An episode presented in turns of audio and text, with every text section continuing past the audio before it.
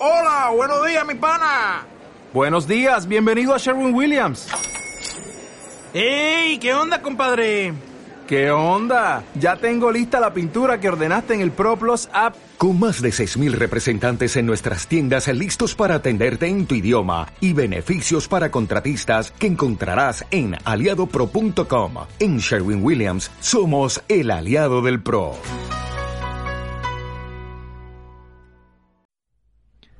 Hola, ¿cómo están? Mi nombre es Andrés Borbón y hoy vamos a hablar de una de un libro. Se titula Retrato de un joven adicto a todo y el autor es Bill Clegg. Este libro me llamó la atención eh, después de leer la novela de, de, Irving Wallace que se llama Trainspotting. Eh, lo conseguí de forma electrónica. Compré el libro de Trainspotting y dentro de las recomendaciones de libros semejantes que suelen venir en estos sitios donde uno consigue eh, copias digitales, venía este como una recomendación, como un libro semejante. Así que pues le di una ojeada al primer capítulo que se podía leer de manera libre y decidí comprarlo. Eh, fue muy económico, me costó alrededor de un dólar, una cosa por el estilo, pero no me arrepiento ni tantito. Es un libro excelente, es un libro genial. Ya tenía un tiempo que lo había que lo había comprado y apenas lo pude leer hace unos tres o cuatro meses. No es una novela como tal, eh, sino que es un retrato autobiográfico del mismo Bill Clegg.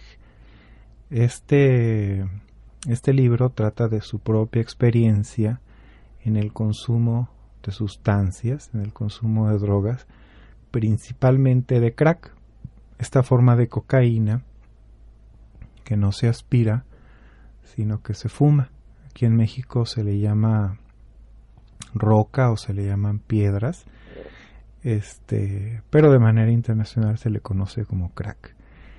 Bill Clegg, en el momento en que comienza su narración, era un editor de Nueva York, su ciudad, su ciudad de residencia, que había fundado una empresa, una empresa editorial, junto con otros amigos, junto con personas que estaban también inmersas en este mundo de los libros, y pues le iba bastante bien, a pesar de que la empresa tenía poco tiempo de haber sido fundada, pues ya contaba con algunos escritores, perdón, de renombre que estaban en sus filas, y este, digámosle, Yuppie, eh, acaudalado, eh, un día asiste a una fiesta en honor de algunos invitados y en honor de ciertos movimientos que acaban de hacer en su en su empresa.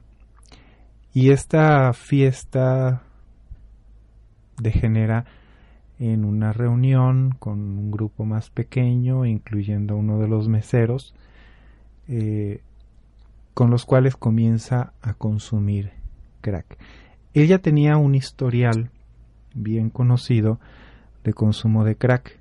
Había incluso estado en rehabilitación, se había tratado y había salido aparentemente limpio.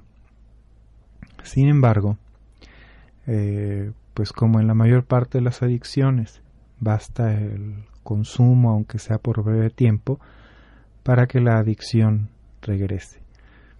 Inicialmente, antes de aventurarse en los oscuros terrenos del crack, había probado otras drogas, incluyendo alcohol, marihuana, hashish y, otras. Pero es el crack el que le hace clic, curiosamente.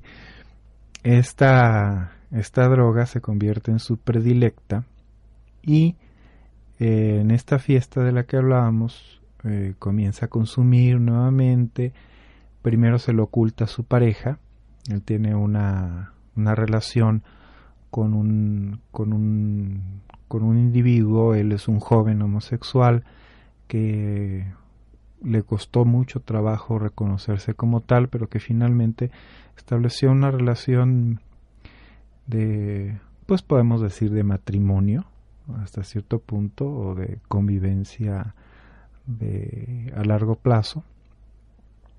Eh, con una con una persona que le proporcionaba pues un entorno bastante sereno bastante eh, apto para alejarse de esos de esas malas costumbres que tenía y no obstante ya que su pareja se encontraba de viaje en aquel momento recae en el consumo de drogas pero no recae un poquito sino que se lanza de lleno en el consumo de drogas.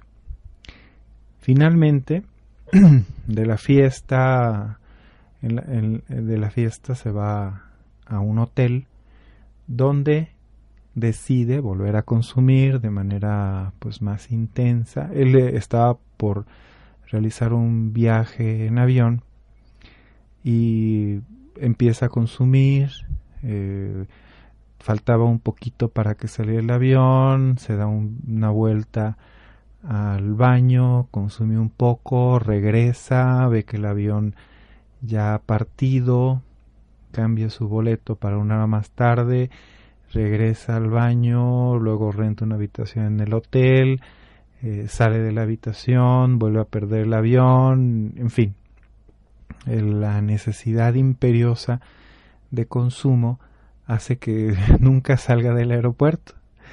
Y de ahí se traslada a un hotel donde se comunica con los otros socios, les deja un, un documento diciéndoles que vende su parte de la empresa o la parte que le correspondía de la, de la, de la empresa que habían fundado, eh, se arma con sus tarjetas bancarias y se refugia en un hotel donde comienza una etapa de consumo mucho más intensa con estos dealers eh, neoyorquinos que le entregaban drogas en la cantidad que quisiera y a la hora que fuera.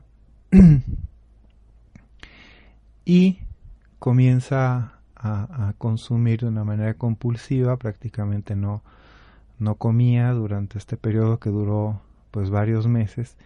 Y durante la narración de este episodio de, de, esta recaída comienza a hacer em, flashbacks a su vida de niño, a su juventud, hacia los factores tanto familiares como personales que probablemente han influido en convertirlo en una persona adicta a la cocaína. Eh, de niño tenía problemas muy severos, por ejemplo, para, para orinar, tardaba una eternidad en, en, poder orinar, cosa que le duró varios años, le hicieron pruebas y no hubo ninguna evidencia de, de, que sufriera alguna anomalía física que explicara este, este síntoma, por lo cual se deduce que las causas eran meramente psicológicas y también hace una, un recorrido a través de sus, de sus primeras experiencias sexuales que fueron inicialmente con mujeres hasta que se reconoce como, como homosexual. Eh, Bill Clegg en ese entonces, y por lo que se ve también ahora, estaba rodeado por un grupo de amigos que lo apoyaban pues prácticamente de manera incondicional. Conocían su pasado, de consumo de drogas, eh, no lo juzgaban por ello y trataban de mantenerlo alejado de todas las posibles eh, causas que originaran una recaída. Desgraciadamente no lo logran. Lo más relevante, no voy a contar el final evidentemente, pero lo más relevante del libro es cómo de manera tan fidedigna, tan clara, tan, tan metódica y, de alguna manera tan pues tan ¿cómo diré? tan introspectiva, relata las sucesivas fases de su caída en esta espiral autodestructiva. No solamente en cuestión del incremento constante en el consumo, sino de la forma en que el excesivo consumo de, crack lo lleva a no comer, a sufrir eh, incluso episodios psicóticos caracterizados por paranoia, que se acompañaban con alucinaciones, con ilusiones, con eh, ideas delirantes, lo que se le llama comúnmente delirios, y cómo en el lapso de, estos pocos meses de los que hablaba, va cayendo en, la ruina, pues no solamente económica, ya que pues, se, se funde prácticamente todos sus recursos económicos, todos sus ahorros, de los cuales, los cuales no eran precisamente pocos, sino que cómo va desconectándose de todo, de su familia, eh, de su pareja, de sus compañeros de trabajo y de todo aquello que le importara en la vida, excepto el consumo de drogas. No es una historia que se haya escuchado por primera vez eh, de la pluma de Bill Clegg.